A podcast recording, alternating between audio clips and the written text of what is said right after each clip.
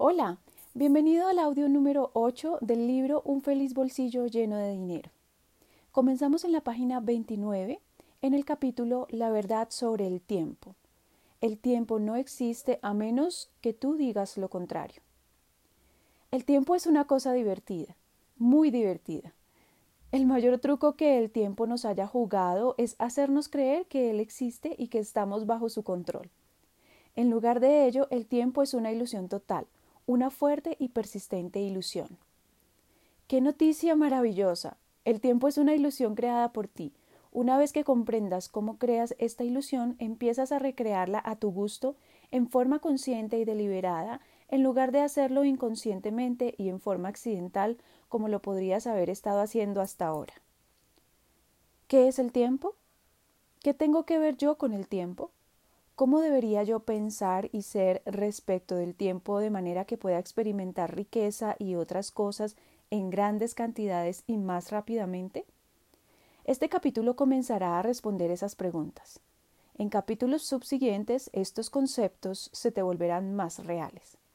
El único tiempo que verdaderamente existe es el ahora. La distinción entre pasado, presente y futuro es solo una ilusión sin embargo, persistente. Albert Einstein.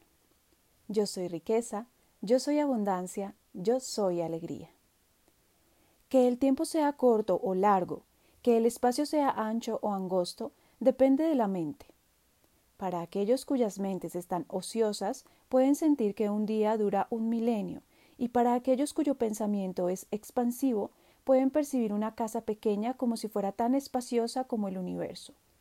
Hun Tzu Cheng. Yo soy riqueza, yo soy abundancia, yo soy alegría. El tiempo fluye en todas las direcciones, no solamente hacia adelante como aparenta. El pasado, el presente y el futuro existen simultáneamente. Yo soy riqueza, yo soy abundancia, yo soy alegría. Aquí va una explicación sencilla de lo que es el tiempo. Es una explicación extremadamente simplificada, pero sirve por el momento. Imagínate un campo de fútbol con 10 objetos desparramados alrededor. Ahora imagina que un determinado objeto A representa a un niño recién nacido y otro objeto B representa a un niño de 10 años de edad. Si el objeto A viajara hacia el objeto B, el viaje tomaría lo que tú ahora llamas 10 años de tiempo. Esto es 10 años de tiempo humano en el crecimiento de un niño. Ahora se pone un poquito más complicado. ¿Qué pasaría si el campo de fútbol se contrajera? El objeto A alcanzaría el objeto B y pasaría por todas las experiencias de 10 años de infancia, pero la sensación del tiempo cambiaría. En otras palabras, 10 años se experimentarían de una manera muy diferente. Si el mismo campo de fútbol se contrajera lo suficiente Diez años podrían parecer como un instante. Tú has experimentado esto a menudo. Cuando la estás pasando bien, te parece que el tiempo vuela. No notas que pasan las horas. Aún así tu reloj dice que las horas pasaron, porque tu reloj está diseñado para que tome la misma cantidad de tiempo para que el segundero se mueva entre dos marcas consecutivas, pero tú no estás diseñado de esa manera. El tiempo es el movimiento de tu conciencia pasando por los eventos preexistentes en el continuo espacio-tiempo. Enseguida verás qué es lo que esto significa. El campo de vida en el que habitamos no es estático, cambia continuamente sus dimensiones. Por esa razón es que todo el tiempo tenemos que reajustar los relojes mundialmente para que tenga sentido esta locura llamada tiempo. Pero esto es así porque pensamos en el tiempo como periodos de rebanadas constantes. No es así. Esa es nuestra interpretación errónea de la conciencia moviéndose de un evento preexistente en el campo de la vida al siguiente, como podrás ver enseguida. El campo de la vida no es estático y la conciencia no se mueve a una velocidad constante. El campo puede no cambiar tan rápido para nosotros y nuestra conciencia puede no cambiar su velocidad tan rápido, al menos que nosotros así lo queramos, y es por eso que usualmente no notamos tanto estas diferencias y percibimos que el tiempo es constante.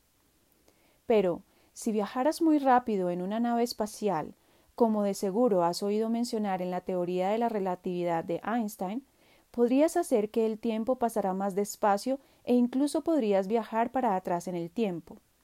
El tiempo es más una sensación de eventos que pasan y cuanto más rápido o más lento pasan los eventos, tanto más rápida o más lenta será la calibración del intervalo de tiempo. Lo que cambia no es cuánto tiempo toma, sino la calibración del intervalo. Un minuto ya no toma un minuto. De acuerdo. Volvamos al campo de fútbol. Imagínate que tú fueras uno de los objetos. Sentirías el tiempo a medida que te mueves alrededor del campo, pasando junto a otros objetos, ¿no es cierto? Sí. Ahora, imagínate que naciste moviéndote más rápido, digamos tres veces la velocidad. El tiempo parecería más corto. Ahora imagínate que tú eres el campo de fútbol o aún más un objeto lo suficientemente grande para cubrir todo el campo. Ahora sí que estamos hablando en serio. El tiempo dejaría de existir para ti, debido a que tú eres el campo y puedes sentir, tocar y ser todos los objetos en ti mismo al tiempo, al mismo tiempo. Por siempre. El viaje desde un objeto hacia otro objeto no existiría. En ese caso todo estaría sucediendo aquí, ahora, todo, los diez objetos estarían sucediendo al mismo tiempo para ti, siempre. Este es el eterno momento de la hora. Aquí, todo lo que puede suceder en el universo, todo lo que puede ser creado, el pasado, el presente y el futuro, todos están corriendo al mismo tiempo, en un inmenso campo. Tu conciencia y conocimiento están despiertos solamente a una pequeña zona del campo en cualquier momento y a medida que te desplazas pasando junto a esos objetos desde un punto al otro, experimentas tiempo como una sensación de pasado, presente y futuro. El campo mismo no experimenta tiempo, solo experimenta un proceso eterno que está siempre sucediendo ahora, aquí, siempre. Puedes imaginarte a todo el campo como la fuente. A medida que expandes tu conciencia y conocimiento, a medida que tomas más y más zonas del campo, el tiempo se te contrae. ¿Puedes verlo? Ahora, lo increíble de esto es que la mente y el ser, nuestra alma, espíritu o como sea que tú lo llames, es mucho más grande que el cuerpo físico. Estamos acostumbrados a pensar en el alma o el ser como una cosa pequeña contenida dentro del cuerpo. Eso es solo pensamiento humano relacionando cosas con contenedores. ¿Consideraste alguna vez la posibilidad de que el alma, siendo más poderosa que el cuerpo, en realidad mantenga unido al cuerpo y lo rodee? ¿Y que la mente contenga al cerebro y al sistema nervioso y lo rodee? Si tienes en cuenta que el alma y la mente son mayores que el cuerpo y el cerebro, ¿has pensado alguna vez dónde terminan? ¿A cuántos metros de tu cuerpo? ¿O acaso será a cuántos kilómetros? ¿O tal vez a cuántos años luz de tu cuerpo termina tu alma?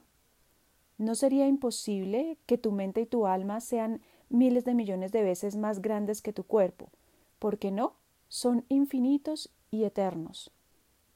No obstante eso, este gigantesco y poderoso ser eres tú. De todas maneras, volvamos al tema de la riqueza. Si deseas experimentar mucha riqueza y rápidamente, necesitas entender claramente qué es el tiempo, cómo funciona y cómo tomar control del mismo. Además de lo anterior, también necesitas entender tu ser y la composición de tu ser en relación con todo lo demás, ya sea físico o no físico. Todo es un asunto de conciencia expandida, estado correcto, pensamiento correcto y elección. Estos conducen a que tu conciencia despierte a las partes ricas del todo y lo haga en círculos cada vez mayores. Yo soy riqueza, yo soy abundancia, yo soy alegría.